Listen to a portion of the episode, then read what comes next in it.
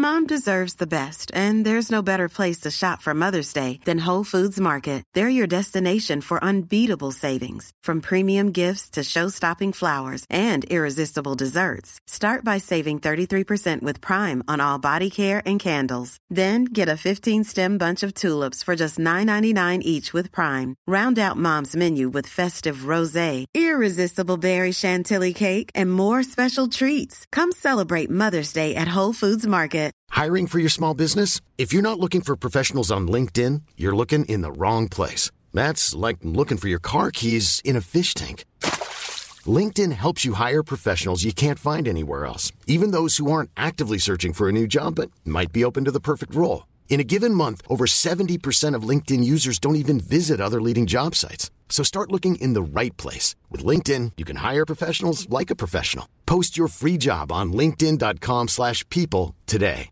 Ready to pop the question? The jewelers at BlueNile.com have got sparkle down to a science with beautiful lab-grown diamonds worthy of your most brilliant moments. Their lab-grown diamonds are independently graded and guaranteed identical to natural diamonds, and they're ready to ship to your door. Go to BlueNile.com and use promo code LISTEN to get $50 off your purchase of $500 or more. That's code LISTEN at BlueNile.com for $50 off. BlueNile.com code LISTEN. Bonjour à tous et bienvenue dans ce nouvel épisode d'Anomia. Je m'appelle Valentin Tonti-Bernard et j'ai décidé de créer cette société pour vous permettre de découvrir la vraie vie des avocats, leur quotidien, la façon dont ils décident de développer leur business, les trucs et astuces qu'ils mettent en place. J'ai d'ailleurs décidé de créer une formation, la formation Boost, la première formation business qui va vous permettre de développer votre stratégie, votre acquisition client et l'optimisation de votre activité, grâce à une formule ramassée, extrêmement pratique et dispensée par des experts dans chacun de ces domaines, vous allez pouvoir reprendre en main votre business et le développer. Pour en savoir plus, n'hésitez pas à aller sur notre site Anomia dans la rubrique Formation Boost. Mais revenons-en à notre invité de ce jour. Notre invité n'est autre que Benoît Marpeau, du célèbre cabinet Pelletier Juvigny Marpeau. Benoît m'a été recommandé par une de ses stagiaires élèves avocates en me disant que c'était quelqu'un qu'il fallait absolument que je puisse interviewer car il était extrêmement fort. Et je n'ai pas du tout été déçu. Benoît est quelqu'un de extrêmement sympathique qui a eu un parcours exceptionnel par CMVL, Darrois, un voyage à Tokyo pendant deux ans dans lequel il a bossé dans un cabinet d'avocat, puis une association et enfin son nom sur la plaque du cabinet anciennement Pelletier-Juvigny et aujourd'hui Pelletier-Juvigny-Marpeau. Ma conversation avec Benoît est très intéressante et j'espère qu'elle vous plaira comme elle a pu me plaire. Avant de l'écouter, je vous demanderai d'aller mettre un petit 5 étoiles sur le podcast Anomia pour qu'un maximum d'avocats ou de futurs avocats puissent découvrir ce podcast. Je vous souhaite une excellente écoute. Eh bien écoute, euh, bonjour Benoît Marpeau. Je suis ravi que tu me reçoives aujourd'hui dans ton cabinet d'avocat parce que j'ai découvert, alors que je suis un très très mauvais chercheur, mais qu'il y avait ton nom sur la plaque. Et donc je m'en excuse. Bonjour Benoît. Bonjour, bienvenue. Merci beaucoup. Alors on va commencer un petit peu euh, comme on a la coutume de faire chez, chez Anomia en nous parlant un petit peu de ton parcours et de qui tu es. Alors qui je suis, je ne sais pas, mais alors mon parcours, euh, je suis sorti du bac et j'ai d'abord essayé de faire médecine. Euh, parce que j'avais envie d'essayer ça. Je suis dans une famille où il y a beaucoup de médecins, j'ai des parents médecins, j'ai un grand frère médecin. Euh, et donc j'ai eu envie d'être médecin, en tout cas j'ai cru que j'avais envie. j'ai fait deux premières années de médecine que je n'ai pas réussi. Et à la fin de ces deux P1, j'ai eu la dérogation pour essayer, non, non, pour m'obstiner une troisième fois, à ah, essayer de l'avoir. mais je ne l'ai pas prise. Je me suis dit que ça suffisait. Et du coup, à ce moment-là, je me suis demandé un peu ce que je voulais faire euh, comme étude. Comme on a fait la fac de médecine, on n'a plus la possibilité d'aller en prépa ou de faire des choses comme ça, qui était la voie, euh, probablement la voie naturelle autre que j'aurais choisi sinon. Et du coup, je suis allé en droit au début parce que euh, c'était ce qui restait le plus ouvert, ce qui permettait de faire des admissions parallèles pour des écoles de commerce ou pour Sciences Po, qui étaient des choses qui pouvaient me tenter comme ça. Euh, à l'époque, j'habitais à Rouen et donc j'ai fait mes deux premières années de droit à Rouen, toujours dans cette optique de euh, bifurquer vers autre chose, euh, et pas tellement pour être avocat. Je connaissais aucun avocat, je n'ai aucun avocat autour de moi ou vraiment très lointain. Euh, J'avais une vision du marché des cabinets d'avocats qui était vraiment euh, à peine celle des séries télé. Quoi. et, euh, et en fait, ça m'a pas mal plu. Euh, J'avais des bonnes notes, sincèrement, donc euh, ça me plaisait aussi pour ça, parce que je me disais, bon, bah, au moins là, ça fonctionne. Et je suis venu à SAS, du coup, en, en L3, qu'on appelait licence à l'époque. Toujours un peu en me disant, bon, je continue, mais je vais partir. Euh, et en fait, j'ai fait ma troisième, ma quatrième année à SAS. Euh, ça s'est toujours très bien passé. Je trouvais ça globalement intéressant. Je ne saurais pas très bien dire euh, pourquoi, ce qui me plaisait le plus, mais j'aimais bien l'ambiance, j'aimais bien les matières. c'était assez varié, je trouvais. Ça ne demandait pas un travail immense. voilà, donc c'était, tout, ça était très bien. Et comme je ne savais pas vraiment si j'avais envie, j'hésitais un peu magistrat, j'hésitais un peu prof de droit, j'hésitais un peu tout ça. Euh, et puis finalement, j'ai fait le Master 2 d'affaires et fiscalité d'Assas, qui à l'époque était dirigé par le professeur Merle, euh, qui était un peu la voie, donc, quand on en parlait, de dire euh, c'est, la meilleure formation des universités, avec une ou deux autres, hein, mais pour faire du droit des affaires, qui était elle-même la matière vers laquelle se dirigeaient le plus de gens. Hein. donc j'étais pas, j'avais pas la foi pénale ou euh, sociale ou euh, droit international privé euh, chevillé au corps. Quoi. Donc euh, je me disais bon, euh, la plupart des gens ont l'air de vouloir faire ça. J'ai des bonnes notes, j'y vais. Quoi. Et donc j'ai fait le M2 de- du professeur Merle, qui était vraiment une super année. On n'était pas beaucoup. il y avait un peu plus de travail, c'était pas encore quand même très énervé. Euh, et voilà pour mon cursus en droit. Et puis après, naturellement, bon, j'ai fait le FB, euh, que j'ai eu, euh, j'avais passé le cap en, enfin l'entrée à l'EFB en sortant euh, de ma maîtrise. Je l'avais eu du premier coup, sans, sans trop me rendre compte. Enfin voilà, en faisant un été de prépa comme la plupart des gens. Et puis voilà. Et au milieu de tout ça, j'ai fait des stages. Et en fait, les stages ont beaucoup plus compté dans ce que, de, de- de- ont eu beaucoup plus d'influence sur ce que j'ai fait. J'avais fait un tout premier stage dans un cabinet qui s'appelait Campana Le Blévenec. Euh, je crois que c'était à la fin de ma maîtrise, qui faisait du contentieux bancaire. Euh, J'avais trouvé ça très sympa, très marrant, euh, plein de petits contentieux pour des banques, mais bon, vraiment, c'était une vision assez intéressante. Et après, quand j'étais en, en M2, j'avais un stage obligatoire de trois mois à faire. Vraiment, je, ne connaissais rien au marché du droit. J'entendais des noms de cabinets dans tous les sens. Je ne savais pas ce que je voulais faire. Il se trouve que le cabinet de Bevoise et Plimpton, qui est un excellent cabinet américain dont j'ignorais tout, euh, sponsorisait euh, la maîtrise d'Assas euh, et envoyait aux meilleurs étudiants un chèque spontanément à cette époque-là. Je sais C'est pas si mal, ça. encore. Et une offre de stage. Donc en fait, quand j'ai fini ma quatrième année, j'étais en vacances et j'ai reçu un chèque et euh, une offre de stage. Et donc euh, je me suis dit, je vais quand même aller les voir parce que c'est T'as pris les deux quoi. je suis bien élevé et, euh, et j'ai vu évidemment, j'ai- c'était pas purement spontané, j'ai vu que c'était un très bon cabinet, qui a une excellente réputation aux États-Unis, qui à Paris est un peu en dessous du radar parce que ça fait partie de ces cabinets américains très prestigieux aux États-Unis qui ont un bureau à Paris dont la dimension n'a rien à voir avec celle de, leur bureau euh, américain qui voilà, euh, mais qui est composé d'excellents euh, avocats qui rémunèrent de façon assez délirante tout le monde. Et donc je me suis dit, de toute façon, un jour dans ma vie, il faudra que j'aille voir un cabinet américain pour, pour me faire une idée. Et donc j'ai fait mon stage de M2 là-bas, où tout s'est très bien passé, je me suis très bien entendu avec les gens. Je me suis assez vite dit que euh, je ne pensais pas nécessairement pouvoir être très heureux dans un cabinet américain comme ça.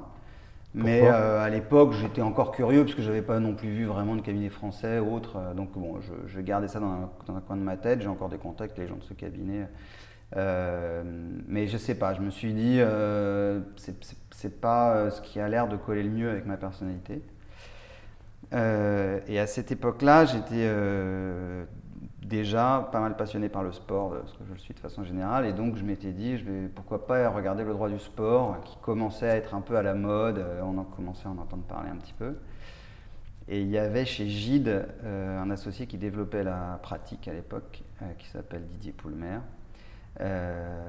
qui a créé son cab et qui après a créé son cab et est devenu, voilà, après il est devenu vraiment une des stars du droit du sport. Hein, il se fait connaître beaucoup avec Manoudou, etc. et à l'époque, il développait à l'intérieur de Gide ce, ce, département.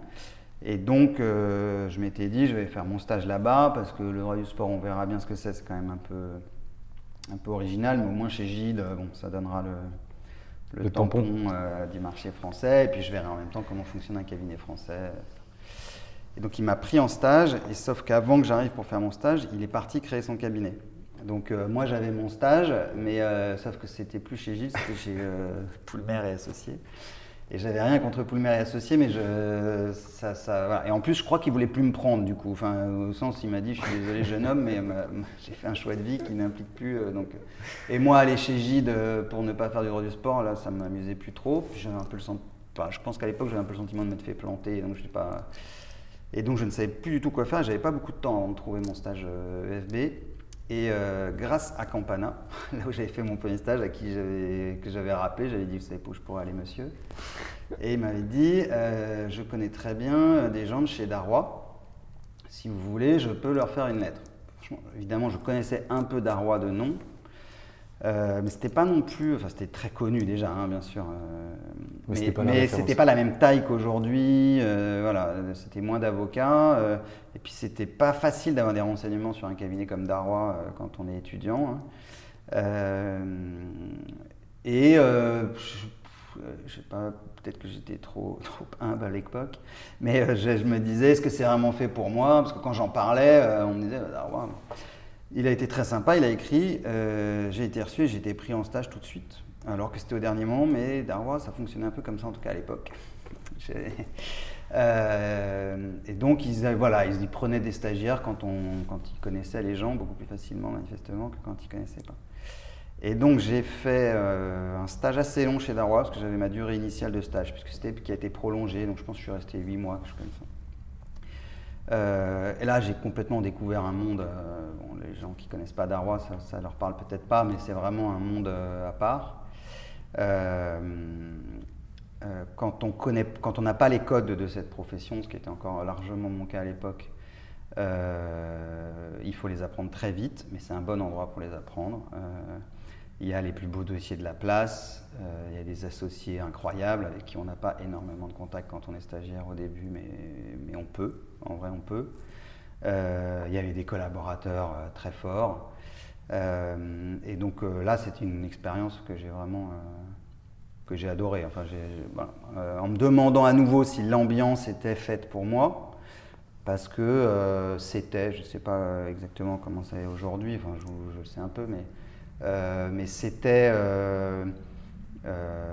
sérieux c'était respectueux. Je me souviens quand on prenait euh, l'ascenseur avec Jean-Michel Darrois et qu'on était stagiaire, euh, on, parlait doucement. Quoi. Euh, alors qu'il était en plus éminemment sympathique, mais bon, on n'était pas, on ne savait pas beaucoup. J'avais eu la chance de travailler avec Philippe Villet à l'époque, qui était un personnage incroyable. C'était très impressionnant de rentrer dans le bureau de Philippe Villet. C'était vraiment quelque chose. Quoi. J'avais été au palais avec Philippe Villet, et tout ça, euh, j'avais à la fois adoré, à la fois j'étais assez impressionné. Euh, et je, me demandais ce que j'avais envie de faire. J'ai quand même essayé d'y rester. Euh, on en a discuté assez. Enfin, voilà, c'était sur Et puis pour plein de raisons, ça s'est pas fait. et du coup, je me souviens avoir dit à plusieurs associés de l'époque de chez eux, je dis, mais du coup, où est-ce que vous me, où est-ce que vous me conseillez d'aller pour commencer à être collaborateur? Moi, j'ai bien aimé chez vous, donc je sais bien qu'il n'y a pas d'autres Darrois, mais, mais euh, quitte à faire, je crois qu'un cabinet français, ça me correspond mieux. Un truc où on peut faire du conseil et du contentieux, parce qu'ils euh, avaient beaucoup cette culture-là à l'époque euh, chez Darrois, et ça, j'étais sûr d'avoir aimé ça. Ce qu'ils ont toujours aujourd'hui. Ils ont toujours en partie aujourd'hui. Euh, en vrai, les collaborateurs sont quand même beaucoup plus spécialisés qu'avant, mais ils ont encore des associés, ouais, bien sûr, qui font les deux. Et à l'époque, vraiment, si on rentrait collaborateur ou stagiaire chez Darrois, on faisait vraiment des dossiers de contentieux magnifiques et des dossiers de M&A magnifiques. Euh, et moi, j'avais pas envie de choisir du tout entre les deux. Euh, et donc tout ça a fait qu'ils m'ont parlé d'un cabinet qui se créait depuis 2-3 ans à l'époque, qui s'appelait CVML, euh, qui est en Marc Isio-Lozral. Issu d'un split de Darwa. Ouais, alors un split. En tout cas, il y avait une partie, bah, Thierry Coty était un ancien de chez Darwa. et ils en avaient une image excellente et ils m'ont dit franchement ce qu'ils sont en train de faire là-bas c'est super. En plus ils sont jeunes et très marrants. Euh, ça, peut te correspondre. En fait, c'est Darrois qui m'a, enfin pas Jean-Michel, hein, mais des, gens de chez Darrois qui m'ont placé, euh, moi chez, chez, CVML, en envoyant mon CV, en disant que le match serait, euh, serait, bien pour tout le monde. et donc, en fait, c'est le seul endroit où j'ai jamais passé un entretien de ma vie pour avoir une collaboration. Finalement, c'est chez CVML j'ai vu Fabrice Marquisio, euh, qui est un type incroyable, et euh, j'ai dit oui tout de suite, sans même savoir combien j'allais être payé, euh, ce qui n'était pas très mal. et, voilà, je suis parti en vacances et j'ai commencé ma collaboration chez CVML dès que je suis revenu, qui était, alors c'est très dommage, c'est un cabinet qui existe presque plus aujourd'hui, mais qui a eu vraiment 10 ans de croissance, de développement, qui ont été qui ont vraiment beaucoup compté, euh, alors pour moi énormément, euh, mais, euh, mais sur le marché tout court, ça a été un, ils ont tenté d'imposer un modèle qui, qui, aujourd'hui encore, moi je pense, a du sens et qu'on essaye d'ailleurs de, de, faire ici en partie. C'est quoi ce modèle? C'était qu'ils voulaient créer un cabinet indépendant français alors qui faisait toutes les matières ou pas toutes les matières, c'était plutôt opportuniste sur les matières à faire, mais en tout cas en voulant faire une plateforme développée, pas du tout un cabinet de niche euh, qui serait appelé à rester euh, petit, comme il y en a d'autres, des cabinets français, euh, parfois très prestigieux et très compétents dans leur niche. Eux, ils voulaient vraiment créer un concurrent des, plus beaux cabinets de la place. Euh, mais ce cabinet n'était pas fondé sur une star ou, euh, euh, même deux ou trois très gros apporteurs d'affaires, comme le sont quand même pas mal de cabinets français, encore aujourd'hui, hein, dans les plus prestigieux qui existent. Quand on regarde leur fonctionnement de près, il y a quand même des gens très dominants et d'autres qui sont plus supports, disons. Euh, CVML, d'ailleurs les quatre lettres de CVML euh, étaient chacun des gens importants euh, dans leur matière et qui voulaient chacun développer et qui avaient une forte volonté d'associer des jeunes. mais tous les associés devaient être développeurs et techniciens et, et faire de l'image et faire du dossier. Quoi. Donc des avocats full stack. Exactement. Et, et tout ça, sans, en tout cas au début, sans trop se prendre au sérieux. Euh, en faisant de la com de façon assez agressive euh, pour l'époque. Euh, et, c'était vraiment, c'était dément quoi. Hein. Il y avait un côté start-up de cabinet d'avocats avec des gens qui étaient très installés. Hein. Thierry Coty, c'était un mec très installé sur les MNA. Antoine Vivant, c'était un mec très installé sur le droit social. Philippe Lozeral en contentieux et, Fabrice Marquisio qui faisait du MNA, qui était plus jeune que les trois autres, mais qui se développait très très fort. Euh, et en fait, j'ai fait partie de la première génération de collaborateurs juniors recrutés dans ce cabinet. Ils existaient déjà depuis deux ou trois ans, mais ils avaient constitué le cabinet avec des équipes en place. Ils n'avaient jamais recruté de collaborateurs euh, avant moi. Et on a été deux à commencer en même temps. Et du coup, j'étais vraiment un bébé cotis, quoi. Donc, euh, et j'ai eu. Souvent, les gens disent ça, mais là, j'ai eu de la chance, quoi. C'est que le cabinet s'est développé beaucoup pendant les premières années au moment où moi j'étais, euh, voilà, j'ai pris la vague, quoi. Hein. C'était assez simple en fait. Euh, et donc j'ai fait euh, du MNE avec Thierry Coty, du MNE avec Faris Marquisio, du contentieux avec Philippe Lozeral, avec Arthur de Thomas ensuite. et donc c'était un apprentissage génial, on travaillait beaucoup et on rigolait beaucoup. Et donc ça, ça m'est beaucoup resté, les deux. Et on apprenait plein de choses. Ils étaient très transparents sur le fonctionnement du cabinet d'avocats, très transparents sur la facturation. Euh, voilà, ils essayaient de, vraiment de développer, euh, en tout cas si on était preneur, ils essayaient de développer toutes les qualités possibles en même temps. Et on pouvait travailler avec plusieurs associés, ce qui moi me plaisait bien parce que c'est pas trop mon style de ne travailler qu'avec une personne et de n'apprendre que d'une personne. Donc je trouve qu'on peut apprendre beaucoup mieux de plusieurs personnes. Et puis je faisais conseil contentieux et donc ça me plaisait beaucoup. Au bout de à peu près un an et demi de ça, euh, ça se passait très bien, il m'aimait beaucoup, vraiment on était... Mais euh, euh, j'en avais un peu marre de travailler beaucoup, parce que c'est quand même les années de collaborateur junior, même quand on a la chance de tomber dans un cahier comme ça, c'est quand même un peu aride et difficile. On n'était quand même pas très bien payé par rapport à ce que faisaient mes camarades de diplôme ou, les gens que je voyais qui étaient sur les mêmes dossiers que moi, mais justement ils s'en sortaient mieux que moi. et puis, comme ça peut arriver dans ces âges-là, même si je pense que c'est une erreur souvent, mais on peut avoir des envies d'ailleurs. Bon, moi j'ai eu la chance d'être assez transparent avec eux, donc j'en parlais. et c'était un cabinet qui avait une autre particularité, c'est qu'il ouvrait des bureaux à l'étranger. Ce qui était le cas à l'époque de certains cabinets français, mais plutôt des cabinets très installés, comme Gide ou, évidemment comme les cabinets anglo-saxons qui avaient des bureaux à l'étranger.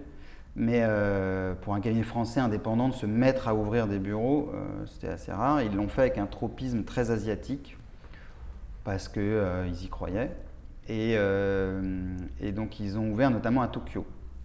Et d'ailleurs, en fait, c'était le bureau de Laurent Dubois qui était, l'ancien bureau de Gide. Euh, euh, et, donc Fabrice Marquisio, qui avait toujours beaucoup d'idées, euh, m'a dit en gros, tu ne peux pas partir, ce serait idiot. pourquoi tu vas pas à Tokyo? Tu vas apprendre d'autres choses, tu vas découvrir d'autres choses, tu vas parler anglais. J'avais jamais, j'étais jamais parti à l'étranger pendant mes études. et puis comme ça, voilà, ce sera utile pour le cabinet et pour toi, ce sera comme un peu une bulle d'air. J'avais vraiment jamais, je ne connaissais rien à Tokyo, euh, rien au Japon, rien à l'Asie. Euh, j'avais euh, déjà un enfant et je me suis dit pourquoi pas? Voilà. Et du coup, je suis parti à Tokyo deux ans. Seul du coup avec ta famille? Non, non, avec ma femme et ma fille et j'ai eu un fils là-bas. Et donc là, ça n'avait rien à voir parce que c'était un tout petit bureau, il y avait un associé, il y avait un ou deux avocats japonais, et puis un ou deux stagiaires sur place, une legal, une paralegal qui faisait, qui aidait les sociétés françaises à s'implanter au Japon. Euh, et euh, moi, je suis venu là-dedans euh, pour aider l'associé français, mais qui vivait au Japon déjà à l'époque depuis je ne sais combien d'années et qui est toujours, enfin voilà, qui était vraiment très très implanté au Japon. Et ça a été vraiment génial pendant deux ans. d'abord, c'était pas la principale raison, mais d'abord j'ai quand même moins travaillé. Et donc c'était effectivement la bulle d'air attendue de ce point de vue-là. Ensuite, j'ai découvert une chose, enfin mille choses par jour, quoi, hein, comme une fois qu'on connaît le Japon, voilà, c'est une expérience incroyable. C'est euh, une façon de fonctionner qui n'a rien à voir avec la nôtre, mais qui est quand même extrêmement développée, extrêmement intelligente, euh, qui est très très très différente, euh, en tout cas de prime abord de ma personnalité, qui est euh, pas exubérante, mais disons extravertie. Extravertie ou chaleureuse, très française en fait. et eux, bah, évidemment, fonctionnent de façon très différente. Mais du coup, c'est très très enrichissant d'apprendre à, s'adapter, à jouer avec leur code, à diminuer nos, voilà, adapter sa façon d'être. Et puis d'un point de vue professionnel, c'était en fait très enrichissant aussi. C'était moins technique sans doute que que les dossiers euh, que je faisais à Paris. Euh, c'était moins gros. En revanche, euh, même si c'était déjà le cas chez CVML à Paris, j'avais des responsabilités beaucoup plus grandes. En fait, on travaillait essentiellement pour des sociétés françaises qui venaient s'implanter au Japon. Et on ne s'implante pas au Japon du tout comme on s'implante en France. Il y, avait très peu de MNE au Japon au sens une cible, une acquisition. Euh, et il y a même assez peu de création d'entreprises étrangères au Japon. En fait, la plupart du temps, en tout cas dans les dossiers que je voyais, il y avait un partenariat avec un acteur japonais pour euh, gagner le marché japonais. Donc on travaillait pour les sociétés de la mode ou des industriels français, des choses comme ça. Est-ce que c'est une obligation légale comme au Vietnam Non, non, pas du tout, pas du tout. C'est culturel, c'est pour découvrir le marché, pour avoir les codes, pour euh, bon voilà, il faut, faut, faut en passer par travailler avec des japonais, quoi. Sinon ils sont sont très nationalistes au fond. Donc, euh, euh, et donc, du coup, ça tournait beaucoup autour de euh, JV, partenariat, contrat de distribution. Avec des sociétés japonaises. Et donc, on appliquait soit le droit français, soit le droit japonais, soit un autre droit. Pas, pas, quand on fait du contrat, c'est pas très difficile en fait. Évidemment, il y a des spécificités, il ne faut pas faire n'importe quoi, mais voilà, on écrit des contrats. Et surtout dans ce genre de dossier, euh, on écrit des contrats pour les besoins du client. En fait. Euh, on ne peut pas tellement arriver avec des modèles qu'on plaque comme on peut le faire parfois en M&A ou en private equity ou dans d'autres matières. Évidemment, on ne fait pas que plaquer, mais on peut avoir parfois un peu, en tout cas, ce prisme de départ. Là, c'est très différent. En fait, il faut d'abord commencer par écouter ce que veulent faire les partenaires entre eux et réussir à le retranscrire dans des mots juridiques et que ça fonctionne. Donc, j'ai pas mal fait ça. Et donc, c'était très responsabilisant en termes de traitement des dossiers, parce que euh, j'étais avec l'associé, mais en fait, j'étais assez souvent euh, dans la version de départ du contrat et dans sa version d'arrivée. Euh, et c'était très nouveau aussi par le niveau des interlocuteurs à qui je parlais. Parce qu'à Paris, j'étais très autonome dans le traitement des dossiers. En tout cas, on était mis en avant dans le traitement des dossiers. Dans la relation avec le client, quand on est dans un cabinet d'affaires, chez, chez CVML à Paris, on était assez vite peut-être 35, 40 avocats euh, vite. le, junior est quand même pas tout le temps euh, propulsé en réunion euh, tout seul. alors que là-bas, oui, parce que c'était comme ça. Et, donc, et, pour autant, le niveau des interlocuteurs était assez élevé, puisque une entreprise française qui vient s'implanter au Japon, bah, celui qui est en charge de ça pour l'entreprise, pour la société, pour le client, c'est c'est pas un junior en général. Donc j'ai appris euh, dans un contexte pas très stressant, euh, avec énormément de bienveillance de, l'associé local, à euh, parler à des clients, à répondre à leurs besoins, à prendre des initiatives pour faire le suivi des dossiers. Et j'ai aussi fait pas mal de développement. Alors c'était du mini développement, mais c'était des cocktails à la chambre de commerce. C'était voilà, on représente la communauté française. je fais des formations. Euh, et, j'ai vu que j'aimais bien ça. Euh, j'ai vu que c'était très difficile, parce que c'est très difficile, vraiment, euh, d'être dans un cocktail tout seul où personne ne vous connaît, d'apprendre à parler aux gens et de se présenter, et de parler à des gens inutiles, et de se dire comment je sors de cette discussion qui en fait ne présente aucun intérêt d'un point de vue business. c'est des choses, franchement, qui, qui s'apprennent en fait, qui s'apprennent autant que le reste. Et, euh, euh, et, et, j'ai vu, j'ai bien aimé ça, quoi. Euh, et je pense que ça m'a aidé beaucoup après, longtemps. Et donc, du coup, tu fais tes deux ans à Tokyo dans le bureau de CVML. Et d'ailleurs, tu retournes en France. Et je reviens chez CVML. Pourquoi tu bah, C'était la fin d'une mission de deux ans. il a été un peu question de est-ce que, est-ce que tu voudrais. Alors, d'abord, deux ans, c'était assez long en vrai, hein, parce que la plupart des, des, des, des, détachements comme ça, c'est six mois, un an. Bon. Euh, moi, il m'avait dit, euh, c'est le Japon, c'est très différent, tu vas avoir un temps d'adaptation, euh, c'est un effort pour un cabinet jeune comme le nôtre, j'étais le premier qu'ils envoyaient. Donc, il faut que tu fasses au moins deux ans. Au début, ça me paraissait très long. Il y avait des gens qui m'avaient dit Tu t'éloignes de ton marché d'origine, tu vas perdre le contact. Bon, euh, je sais pas, j'étais peut-être inconscient, mais je l'ai fait. Euh, et par contre, au bout des deux ans, euh, c'est idiot, mais Tokyo, c'est loin, quoi. Donc, si vous faites le choix de rester à Tokyo, bah, vous y restez, quoi. Hein. mais c'est loin de la famille, c'est loin des amis, c'est loin du marché, quand même. Donc, et de la culture aussi. De la culture, voilà. Donc, moi, j'étais très, très, très heureux là-bas. Euh, ça a été assez dur de revenir d'un point de vue personnel, au sens, euh, enfin, pas exagéré, mais bon, j'ai été longtemps nostalgique de, cette période-là. En revanche, d'un point de vue professionnel, il n'y avait pas trop de doute sur le fait qu'il fallait rentrer. Quoi. Euh, et donc, je suis rentré, je suis rentré chez CVML, qui, qui, avait continué à se développer très bien. Et là, le deal était assez clair. Ils étaient très transparents aussi sur l'association chez, CVML au sens euh, on avait le droit d'en parler, quoi. C'était pas tabou. Après, j'ai découvert qu'il y a des cabinets où euh, souvent on avance dans le noir très longtemps, notamment des cabinets français, où on sait pas bien qui décide de quoi, où les process sont pas très clairs. Là, il n'y avait pas de process euh, au sens ce que peut être le partner track dans un gros cabinet anglais, mais en revanche, on avait le droit d'en parler, on avait le droit d'y croire, et en ce qui me concerne, j'étais très, je me suis toujours senti très soutenu dans cette démarche-là. Euh, par, les, par les associés du cabinet, ce qui était une grande chance, mais j'ai vu ça après, hein, j'ai découvert ça après que tout le monde n'avait pas eu cette chance-là. Et donc je suis revenu, j'ai refait deux ou trois ans et je suis devenu associé. Associé de chez CVML, ouais, Je suis devenu associé en fin de septième année. Et alors du coup, tu peux nous expliquer un petit peu le passage de la collaboration à l'association? J'ai l'impression que ce que tu me dis, c'est que c'était quand même vachement libre chez CVML, on te euh, responsabilisait beaucoup. Est-ce que du coup, tu as vu une, une différence?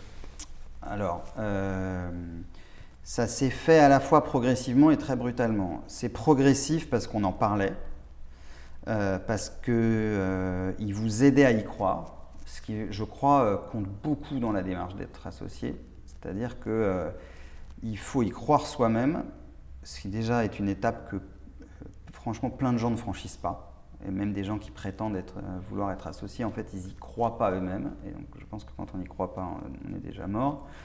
Euh, et quand on y croit soi-même, on aide les autres à y croire. C'est euh, vraiment basique, mais. Et être associé, enfin, devenir associé, parce que l'être, c'est encore autre chose, mais devenir associé, c'est l'être dans le regard des autres d'une certaine façon. Et donc il faut d'abord l'être dans le regard de ceux qui sont déjà associés dans votre cabinet, puisque c'est eux qui décident. Donc euh, euh, il faut que eux arrivent à vous voir comme associé. Et euh, après, il faut que les clients vous voient comme un associé. mais, la, première façon de devenir associé dans un cabinet, c'est que les associés en place croient dans le fait que vous allez le devenir. Euh, et moi, il y en a certains qui me le disaient et qui me disaient euh, Mais si, mais bien sûr, euh, tu vas être associé. Et du coup, eux, ils le disaient aux autres. et tout le monde me disait ben Alors, quand, comment? Et déjà, ça vous aide énormément pour la démarche. et donc, ça, ça a duré les 18 mois avant que je le devienne, je dirais. Donc là, ils sont encore plus transparents sur la facturation. Ils vous parlent des objectifs. Ils vous parlent du fonctionnement du cabinet. C'est important de parler avec des associés jeunes qui ont la vision de ce que c'est de devenir associé, et puis avec des associés quand même plus seniors qui ont dédramatisé ça depuis un moment et vous disent ça va bien se passer Benoît, euh, parce qu'on vous donne un objectif. Je crois que l'objectif de première année à l'époque chez Coty, euh, chez CVM, c'était 350 000 euros. Moi, je faisais peut-être 20 000 euros de perso euh, quand j'étais en forme. ça me paraissait inouï de, facturer 350 000 euros la première année. et eux me disaient, mais non, mais c'est un non-sujet. Benoît, une fois que tu seras associé, tu vas voir, euh, les gens vont t'appeler. c'est donc ça en fait. si c'est que ça, c'est bien en fait. Euh, donc ça, c'était l'aspect très progressif et très accompagné euh, chez CVML. et puis il y avait l'aspect brutal, c'est que leur modèle était qu'il n'y avait pas d'associé support. C'est-à-dire qu'il n'y avait pas. moi, j'avais travaillé avec Thierry Coty, notamment j'avais commencé à arrêter presque totalement le contentieux à ce moment-là pour faire quasiment que du M&A. Donc je travaillais beaucoup avec les clients de Thierry Coty. Et euh, le deal était assez clair, c'est que le jour où je serai associé, je ne travaillerai plus avec Thierry Coty. Euh, il y avait des collaborateurs qui travailleraient avec Thierry Coty et moi je devais euh, nager tout seul. Quoi. Mais donc il coupait son portefeuille pour ouais, bosser avec des collaborateurs et toi tu développais le tien. C'était pas aussi brutal que ça, heureusement, mais, mais quand même assez brutal. C'est-à-dire que, et, et, il y tenait beaucoup, et il avait raison, je crois. Euh, c'est qu'on euh, on devenait associé le 31 décembre officiellement. Et au fond, quand on revenait des vacances de Noël euh, pour débuter son association, ben, on rentrait dans son bureau et on devait avoir des clients qui appelaient. Quoi. donc, entre les deux, voilà, ce qui, peut créer un peu de tension. Mais heureusement, il y avait quand même un ou deux dossiers sur lesquels j'étais déjà de toute façon très impliqué et donc il n'était pas question que, je les traite plus et il me les a laissés euh, et donc ça faisait un, petit, un petit bas de laine. Euh, il y avait une autre façon très efficace cabinets, c'est qu'il y avait une génération de jeunes associés qui étaient un tout petit peu plus vieux que moi, mais enfin quand même assez jeunes. Euh, et entre jeunes, on travaillait ensemble et donc il y avait un associé de social qui me présentait quelqu'un, qui me faisait faire un bout de corporate sur un dossier, il y avait un associé taxe avec qui on a pas mal développé, qui avait euh, pas mal besoin de moi. Euh, bon, voilà. Euh, donc ça, ça faisait une deuxième partie de, chiffre d'affaires qu'on développait ensemble, en fait. Et puis après, il y a quand même quelques personnes qui m'ont appelé. et donc en fait, on a, voilà, ils avaient raison, c'était pas grand chose à faire comme objectif, mais bon, c'est toujours plus facile à la fin de l'année de se dire ça. Bah, quand tu vois 20 000 et qu'il faut que tu fasses 350, ouais, c'est pas pareil du tout. Quoi. bon, donc ça s'est très bien passé et euh, c'était très efficace pour se sentir associé leur façon de faire. C'est-à-dire qu'une fois qu'on était associé chez CVML, on était euh, pleinement associé. Il n'y avait pas d'associé non-equity ou je ne sais quoi. Euh, comme. Mais c'est des choix de structure. Hein. Mais nous, on était tous autour de la table. Alors évidemment, la voix de Thierry Cotier et d'Antoine Vivant comptait plus que la vôtre au mois de janvier de votre première association. Mais, mais, mais fondamentalement, vous aviez le droit de prendre de la place, vous aviez le droit de vous occuper de sujets. Euh, on vous écoutait, vous aviez le droit de faire du chiffre. Enfin, c'était euh, très participatif. Euh, et, le mot est un peu énervant à force de l'entendre, mais très entrepreneurial quand même. Donc, on ouvrait des bureaux à l'étranger, et donc ils avaient des idées. Donc, voilà, toute idée était bonne à prendre, y compris les mauvaises parfois. Donc, mais, mais au fond, c'était vraiment très libre. Donc, donc ça, ça c'était. Voilà, donc j'ai fait en tout presque 10 ans chez CEML de, de, mon tout début de collaboration à être associé, à développer la pratique M&A et, euh, et, à être très heureux. Et alors là, qu'est-ce qui se passe du coup? Et en fait, euh, bah, alors il arrive malheureusement, ce qui arrive dans beaucoup de cabinets français, c'est que euh, les gens se disputent. les raisons, ça, peu importe en l'occurrence, mais elles sont variables, c'est souvent les mêmes quand vous regardez un peu. Et, euh, et, moi, j'étais pas du tout au cœur des disputes à l'origine. Hein. C'était des disputes entre d'autres associés ou des mésententes, disons. Tu étais un collatéral. Et sauf que, ouais, alors d'abord, c'était des mésententes tellement fortes que, que en vrai, ça, ça, figeait un peu le cabinet dans son développement. Et puis moi, j'étais devenu associé à 33 ans. j'avais 35 ans, j'avais encore des envies très fortes et j'avais voilà, je ne me sentais pas de grandir dans cet environnement un peu tendu.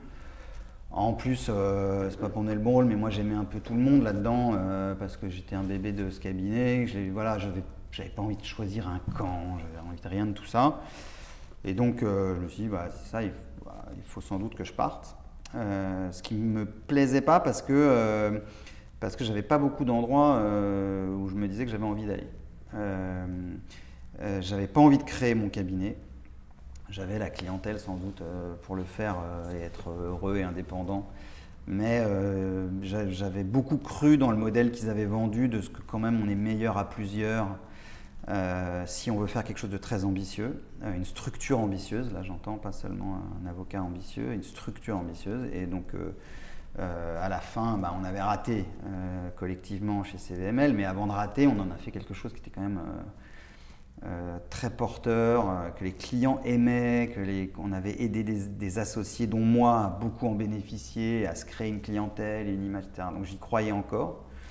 Euh, et à l'inverse, aller dans une grosse structure, j'avais peur d'y perdre beaucoup de la liberté que j'avais chez CVML, qui était très grande, et, et j'aime beaucoup ça. Euh, et donc, euh, bah, il y avait ce cabinet euh, où je suis aujourd'hui, qui était un cabinet français, indépendant, qui se créait depuis deux ans, dans lequel je connaissais un ou deux associés, bah, notamment parce que l'un était un ancien de chez CVML. Il y avait plusieurs anciens de chez CVML dans les collaborateurs, et où ils cherchaient quelqu'un pour développer le M&A. et donc on s'est parlé à ce moment-là, eux ils cherchaient, moi je leur ai dit vous tombez bien parce que moi aussi, je cherche aussi. Euh, c'était tous des gens qui, dans leur matière, étaient beaucoup plus développés que moi. Euh, Pelletier et Juvigny, euh, c'est des stars quoi, hein, dans leur matière. Juvigny, c'est une star, c'est une star de la concurrence. Pelletier, c'est une star du contentieux, des, dossiers financiers compliqués. et les autres qui étaient là étaient aussi très développés dans leur matière. Et donc, ils cherchaient plutôt quelqu'un en MNA de, de plus connu, déjà. Euh, et de plus senior que moi et de plus établi. Euh, mais on a réussi à se convaincre mutuellement euh, que quand même ça se tentait. Et donc ça fait 5 ans là, que je suis là. et on a bien fait de se convaincre mutuellement.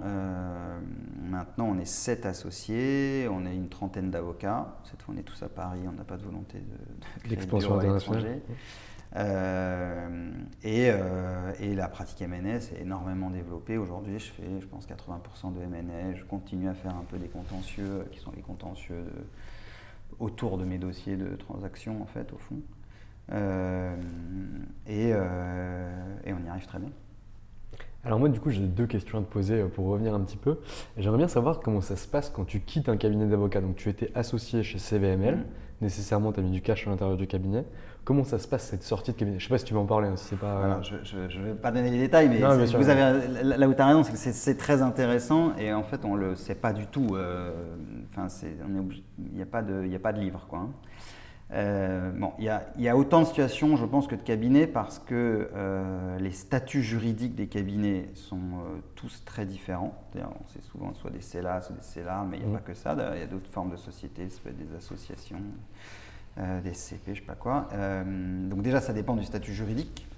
Et après, ça dépend des accords qui existent entre les associés et la façon dont fonctionne le cabinet. Euh, nous, on était, et on est dans, par exemple, encore aujourd'hui, un cabinet dans lequel on ne met pas d'argent. C'est très peu, le capital social. Est...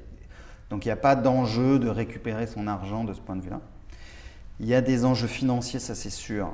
Il y a des enjeux en général de récupérer l'argent qui correspond à l'année pendant laquelle on part.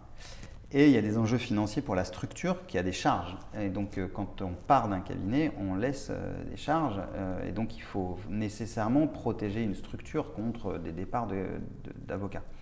et c'est le cas encore aujourd'hui. Et c'est normal d'avoir cette préoccupation-là. Donc, quand on part, on n'aime pas beaucoup ça parce qu'on on a l'impression d'être retenu.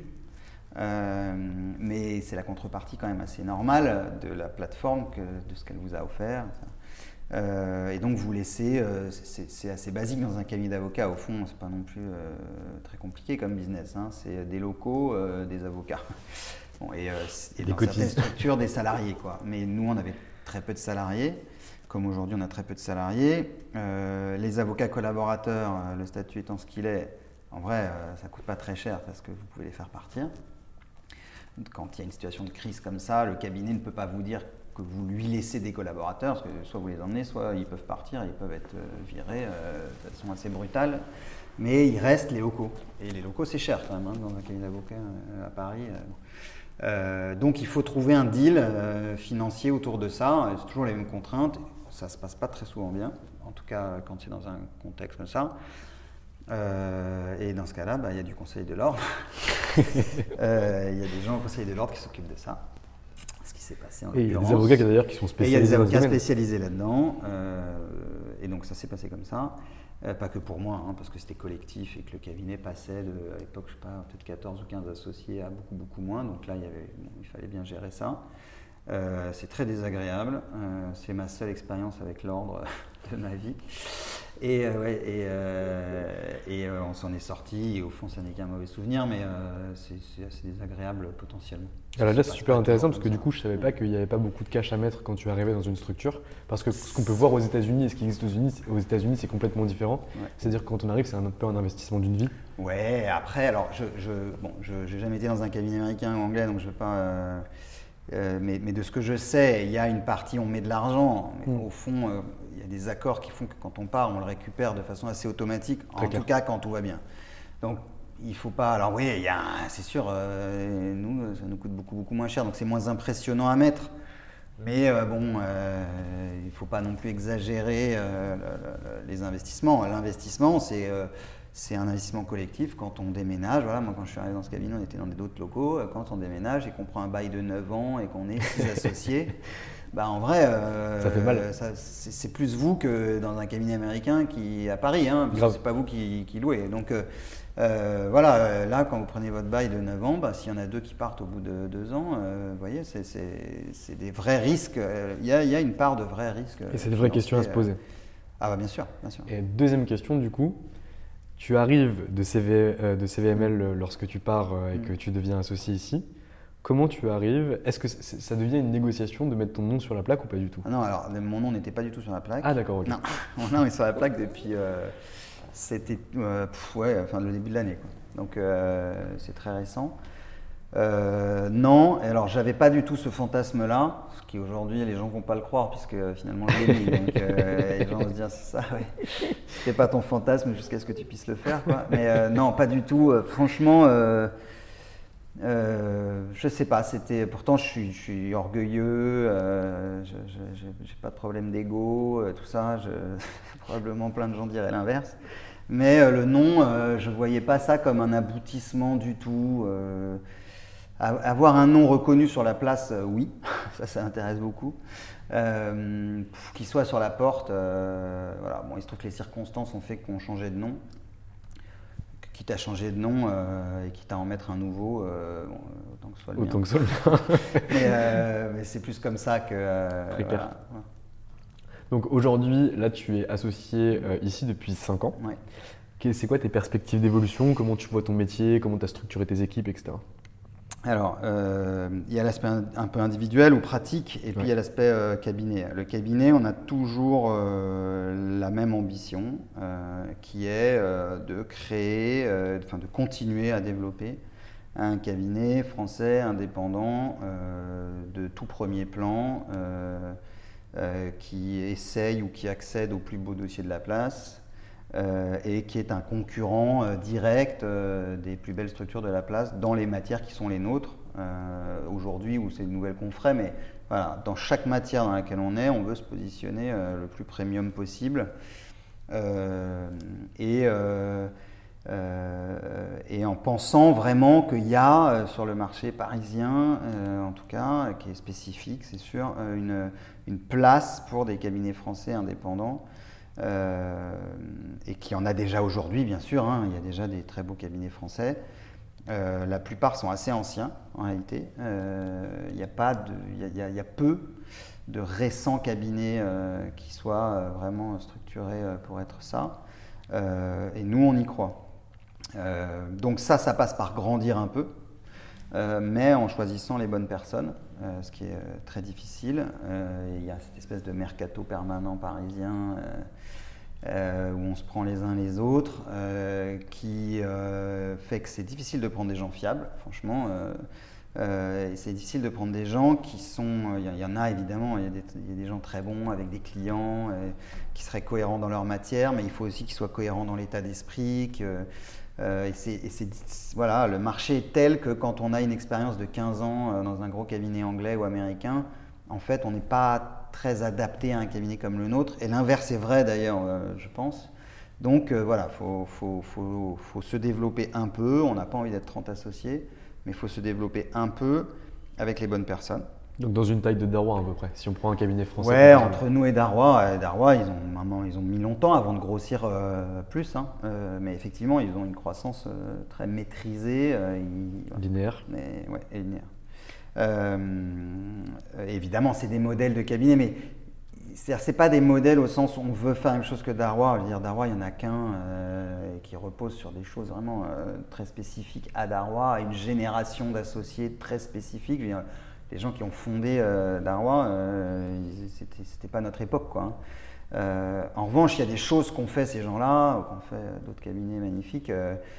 dont on peut s'inspirer, et ils étaient plusieurs par exemple quand même. Ils étaient plusieurs et ils alliaient des gens qui connaissaient très bien le marché, qui étaient très connectés, des techniciens euh, très forts, euh, ils sont restés assez stables, ils sont associés depuis longtemps, ce pas des réussites qui se sont faites en, quelques années. Euh, et ils n'ont pas transigé avec la qualité. Donc c'est des choses, voilà, des choses qu'il faut quand même. Il y a des choses qu'on peut prendre chez eux pour les adapter à aujourd'hui. Puis il y a des choses ça sert à rien. C'est pas la peine de voilà, si, on avait Jean-Michel Darrois chez nous ou d'autres qu'ils ont chez eux, c'est sûr que le développement euh, n'est pas fondé sur les mêmes ressorts. Et du coup, ta pratique euh, perso Alors, ma pratique, en revanche, le MNA, c'est encore spécifique là-dedans. C'est euh, d'amener cette pratique au niveau du cabinet et donc s'inscrire dans la même logique que ce que je décrivais pour le cabinet. c'est un marché hyper concurrentiel, le MNA à Paris. Euh, hyper éclaté en réalité, c'est-à-dire que le M&A ça veut déjà pas dire grand-chose. Il y a euh, des gens qui font du private equity, des gens qui font du capital investissement, des levées, euh, côté manager, côté fonds, enfin je ne sais quoi. Nous, moi, je fais beaucoup plus du M&A industriel, c'est-à-dire du gros corporate compliqué, souvent transactionnel, mais pas seulement transactionnel. et accéder aux plus gros clients de la place, ça veut dire justement être concurrent des cabinets dont on parlait là, et c'est difficile, évidemment, d'accéder et de rentrer sur ce marché-là. Ils ne vous attendent pas, euh, ils le ferment beaucoup. Euh, euh, franchement, c'est faisable. On a déjà démontré que c'était faisable. Et, l'équipe, on travaille aujourd'hui pour des, parmi les plus grosses entreprises françaises, souvent beaucoup. Et donc, c'est super satisfaisant. Mais c'est ça qu'il faut faire. Et donc, il faut qu'on soit plus d'associés M&A en essayant de rester dans cette génération. Parce que je pense que quand même, on a une logique générationnelle à défendre. Euh, et pour se comprendre bien, et eh ben, quand même, on se comprend souvent mieux entre gens un peu de la même génération pour développer, euh, même si ici on y arrive aussi très bien avec ceux avec Pelletier et Juni qui sont, quand même plus seniors. Euh, et donc, c'est de développer autour de moi en associant en interne. Ça, je pense, j'espère qu'on va y arriver très vite. Euh, et euh, en associant en externe des gens très cohérents euh, là-dessus. Donc tu as gardé ce que finalement tu avais connu chez CVML, c'est-à-dire la transparence, la possibilité de parler de l'association de façon très simple. Dans tes propos, j'entends que tu le fais aussi ici. Absolument. c'est difficile. Les collaborateurs n'ont pas toujours cette perception-là, je le sais, donc c'est bien d'en parler avec eux aussi. Et eux peuvent même, même chez nous, avoir une impression de c'est difficilement accessible, les objectifs sont très élevés. Euh, voilà. Euh, mais oui, oui, il faut. Euh, enfin, ça fait partie de la culture. Tous les associés qui sont ici, ils y sont arrivés et ils y sont souvent arrivés assez jeunes. et ils ont leur clientèle. Donc, ils ont cette, cette foi-là en eux que c'est possible. ça ne veut pas du tout dire qu'être associé dans une grosse structure haute, c'est moins bien. C'est juste, c'est différent. Nous, on n'a pas beaucoup de clients parce qu'on est une marque, c'est pas vrai. On a des clients, euh, les clients souvent ils appellent euh, un associé, quoi, une personne qu'ils connaissent. C'est pas des, clients qui rentrent par un réseau. Euh, et donc, on essaye de, diffuser cette image-là auprès de nos collaborateurs. mais c'est difficile, hein, franchement, c'est difficile. Mais et aujourd'hui, on n'a jamais vraiment associé en interne. c'est au sens, après le cabinet est jeune, hein, donc il faut du temps, mais j'espère bien qu'on va y arriver bientôt. Et alors du coup, comment tu vas chercher ces clients? Donc tu me disais que toi, tu travailles sur des dossiers industriels complexes. Quels sont les leviers de développement que tu mets en place? Est-ce que tu fonctionnes sur de la recommandation avec des réseaux de prescription qui sont forts, que tu arrives à entretenir? Ou est-ce que tu as d'autres leviers euh, pour l'acquisition de ces clients? Alors euh, là aussi, j'ai beaucoup appris chez CVML euh, et, j'ai utilisé d'autres choses ici, enfin, j'ai profité d'autres choses ici. quelque chose que m'avait dit Fabrice Marquisio, qui réfléchissait beaucoup au développement, et que je crois est vrai, c'est en fait on ne sait jamais pourquoi un client vous appelle. Euh, ou, on le sait parfois après, mais s'il y avait des, des, je fais A et ça va causer B, le client qui vient, euh, franchement on le ferait. Euh, et donc comme on ne sait pas, il faut tout faire. Donc il, m'avait expliqué, il m'avait dit, si tu fais tout, eh ben un jour un client il va penser à toi parce qu'on va lui parler de toi dans un déjeuner. Une autre fois il va penser à toi parce qu'il va voir ton nom dans une revue. Une troisième fois, il va penser à toi parce qu'il va te voir dans un classement. Une quatrième fois, il va penser à toi parce qu'un de tes anciens collaborateurs euh, va lui dire du bien. Une cinquième fois, ce sera un client parce que c'est un de tes anciens collaborateurs et qu'il est devenu directeur juridique et euh, il va t'envoyer. Tu ne sais pas. Eh bien, fais tout. Donc, fais des articles, euh, donne des cours à la fac, va dans les cocktails et montre ta tête partout où tu peux la montrer. sois fort dans tes dossiers parce que ça va t'amener. Voilà. Je ne sais pas si j'ai tout fait, mais euh, en tout cas j'ai essayé. Donc euh, j'ai pas mal écrit alors que j'étais jeune et que c'est difficile de placer ces articles et que ce qu'on écrit est sans doute rarement révolutionnaire. Et... Mais c'est pas grave, euh, ça, ça, crée des relations. J'ai donné des cours à la fac, ce qui est, ce qui est, je donne des cours à la fac, ce qui est difficile au début. Donc bah, au début on, est chargé de t'aider, en plus d'avoir été avocat. C'est c'est fatigant, c'était à des étudiants qui ne vous écoutent pas vraiment parce qu'on ne commence pas à enseigner dans les meilleures formations, c'est pas vrai. Donc, euh, on commence à enseigner un peu par euh, les voies. Voilà. Et ben, maintenant, j'enseigne dans le M2 de droit des affaires et fiscalité d'Assas, dans lequel j'avais été étudiant. Et ben, on rencontre les intervenants. Ben, quand on rencontre les autres profs, que vous êtes l'un des profs euh, les plus jeunes, ben, les autres apprennent à vous connaître. Et les autres profs, ben, c'était des CED et des gens vraiment prestigieux. Donc, ben, c'est un moyen de les connaître. Euh, j'ai la chance de rentrer assez vite au Club des juristes, qui est un think tank vraiment euh, assez puissant sur la place et qui est composé de gens beaucoup plus prestigieux que moi à la base. Et ben voilà, ça fait un cercle de connaissances. Maintenant, si je regarde qui sont mes clients aujourd'hui, pour de vrai, la plupart, ils sont venus parce que je les ai vus dans des dossiers. Donc, si je devais dire comment j'ai développé, le travail, j'ai travaillé quoi. En fait, j'ai travaillé euh, et j'ai essayé de me faire voir dans les dossiers. Euh, j'espère au bon sens du terme, c'est-à-dire pas, euh, en piquant, en faisant le malin, je sais pas quoi, juste en étant voyant parce que, parce que j'avais. Voilà, j'ai essayé de me faire remarquer le mieux que je pouvais dans les dossiers. et quand vous regardez les gens, j'aime bien regarder quand même ceux qui ont réussi beaucoup et qui sont plus vieux que moi.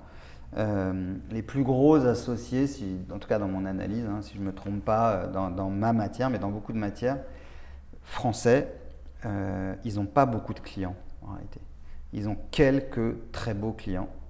et quand ils en ont 4 ou 5, c'est déjà énorme en fait. Quand vous travaillez pour 4 ou 5 régulièrement grosses entreprises françaises, ou étrangères d'ailleurs, mais en France, c'est déjà énorme en fait. Euh, et ça peut vous faire un deal flow euh, magnifique. Quoi. Euh, et, ça peut faire vivre une grosse équipe. Et donc vraiment, vous regardez Évidemment, après, on a des coûts, on a des clients ponctuels, on a des recommandations, on fait des... Mais vraiment, le plus dur, c'est de fidéliser un gros client qui après fait des dossiers et pense toujours à vous. Et aujourd'hui, moi, j'ai la chance d'en avoir au moins trois significatifs. Euh, et ben, il y en a deux, je les ai croisés avant de venir ici, mais j'ai continué à les développer ici. C'était des gens que j'ai vus dans des dossiers. Donc, c'est des gens soit que quelqu'un de mon cabinet m'a présenté, il y en a un, il, est, euh, il était juriste euh, dans un des clients d'un de mes associés. Il est devenu directeur juridique euh, d'un gros groupe. Et depuis qu'il est directeur juridique, il travaille avec moi. J'ai beaucoup de chance. mais voilà, ça se fait comme ça. Et le troisième, qui était un très grand groupe français, c'était l'un de mes associés ici qui travaillait beaucoup pour eux, mais pas du tout dans ma matière, qui me les a présentés une fois pour un bout de dossier. Et, et j'ai tiré le fil, quoi. Hein. Ils ont bien voulu que je le tire.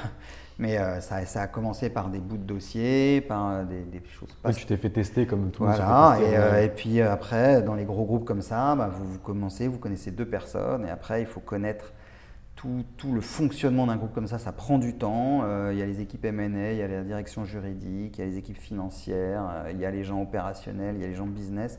Il faut réussir à parler un peu à tout le monde. Moi, j'aime beaucoup ça.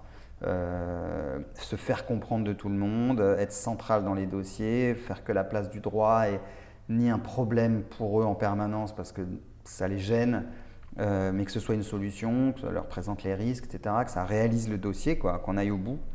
Euh, donc, donc ces gens-là, je les ai développés plutôt en travaillant avec eux ou pour eux.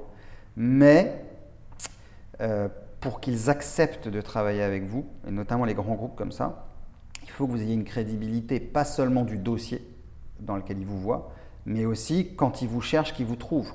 Euh, la direction juridique d'un grand groupe français, euh, elle a une connaissance du marché des avocats français qui est vraiment euh, très précise en fait. S'ils font bien leur travail, ces gens-là, il ils le font bien. Ils connaissent des dizaines d'avocats et des dizaines de cabinets et ils ont une vision assez précise. Et donc quand ils vous cherchent, il faut qu'ils vous trouvent. Et donc c'est là qu'on retrouve la question de articles, euh, think tank, prof, euh, voilà, parce que euh, si, si vous ont trouvé très bon, mais que quand ils vous cherchent, ils vous trouvent nulle part, c'est difficile pour un gros groupe de vous faire confiance. et donc il faut aussi avoir les bons associés. voilà, quand vous avez des associés très renommés dans leur matière, même si ce n'est pas la vôtre, ça vous génère du goodwill, ça vous génère de la croyance en vous. Quand vous êtes jeune, évidemment la façon de développer à 50 ans ne doit pas être la même que de développer à 35 ans. Moi, quand je développais à 35 ans, ou quand je développe maintenant, là, à 40, euh, bah, d'avoir des associés euh, qui sont très installés dans leur matière, ça aide beaucoup aussi. Pas parce qu'ils me présentent des gens, euh, je ne crois pas avoir fait jamais un déjeuner avec eux et quelqu'un. Mais, mais parce que, parce que ça, on en revient à qu'est-ce que c'est de devenir associé, c'est vous y croyez et vos associés croient en vous. Qu'est-ce que c'est d'avoir un client? C'est quelqu'un qui croit en vous et il faut que quelqu'un croit en vous assez pour vous donner un dos.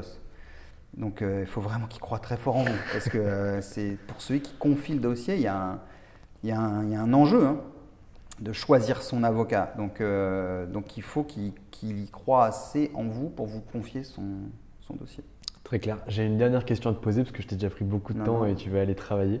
Mais est-ce que tu as déjà eu des problèmes par rapport à ton âge lorsque tu es devenu associé? Parce que j'ai discuté avec d'autres avocats qui sont devenus associés chez Gide ou dans d'autres cabinets et qui m'expliquaient qu'au début, la plus grande difficulté, c'était leur âge. Ils n'arrivaient pas à facturer assez cher parce qu'ils se trouvaient trop jeunes ou on disait euh, il est où l'associé ou on va voir l'associé. Est-ce que c'est quelque chose que tu as eu ça ou pas du tout? Non. Euh, je, comprends que ça puisse être le cas. Euh, c'est parfois, si je suis réaliste, oui, parfois, pour choper les très gros dossiers, en vrai, il faut quand même un peu de temps. moi, je trouve que c'est plus souvent un avantage qu'un inconvénient. Alors, je pense que ça dépend des matières. Je pense que le M&A est une matière euh, qui tolère très bien l'arrivée de nouveaux venus sur le marché, plus que d'autres dans lesquelles je pense qu'il y a des matières où c'est plus difficile d'émerger parce que euh, les gens veulent un peu de cheveux blancs, un peu de respectabilité. Je pense que c'est pas pareil le contentieux, par exemple, les très gros contentieux de ce point de vue-là. Le M&A, euh, c'est quand même ça brasse plus. Dans les clients, il y a plus de jeunes. En veux dire, c'est pas vrai que c'est difficile d'être jeune. Aujourd'hui, les gens qui sont dans les directions M&A, les gens qui sont dans les fonds, les gens qui décident et qui sont en capacité de confier des dossiers, il y a beaucoup de gens de 35 ans. Donc ouais, il y, a, parfois une croyance dans les... Quand on choisit son avocat, qu'il faut beaucoup d'expérience, tout, mais enfin, c'est, quand même pas très vrai. dire, gérer un cahier d'avocat ou gérer une équipe M&A ou gérer un dossier à 35 ans. En vrai, on doit en être capable. Il y a des gens qui sont jeunes et qui gèrent des choses beaucoup plus euh, complexes en termes de relations humaines, de techniques, que de gérer un, cahier d'avocat de 30 personnes ou un dossier. Donc, euh, je ne crois pas. Et en revanche, je pense que ça m'a beaucoup servi d'être le petit jeune. Il y a un moment, il y a quand même aussi une prime euh, à la curiosité, à la jeunesse. Euh, puis il faut de l'énergie, et puis il faut, euh, faut se battre. Et donc, il faut la dalle. Il faut la dalle, il faut la rage. Donc on a quand même la rage, je pense, plus entre 35 et 50 ans qu'après 50 ans, où on peut avoir développé d'autres qualités. Je suis d'accord avec toi. Est-ce que tu as un petit mot de la fin, un message que tu as envie de faire passer, une offre de recrutement pour ton cab ou quelque chose d'autre? Non, non, euh, pas enfin, non, on recrute, oui, je veux dire, je fais passer des... On recrute, si c'est ça la question, mais... Euh, euh, non, non, non, j'ai pas de conseil ou de mot de la fin, parce que c'est un métier qui est beaucoup trop protéiforme pour qu'un conseil puisse valoir pour toutes les formes de cabinet, toutes les matières, tous les âges. Je pense qu'il faut vraiment être beaucoup plus dans le détail que ça et très bien connaître son marché, sa façon d'être, etc. Euh, il y a mille façons d'être avocat et d'être bien. Euh, donc euh, il faut juste trouver la sienne. je trouve souvent que les bons avocats, c'est ceux qui se sont trouvés un style. Il y a plein de styles différents. Je pense que c'est important d'avoir une personnalité et un style, et ça, c'est peut-être valable un peu dans toutes les matières. Très clair. Écoute Benoît, je te remercie pour tout le temps que tu m'as accordé. C'était vraiment super intéressant. J'ai appris beaucoup de choses et je pense que de nombreuses personnes seront de mon avis. Merci beaucoup.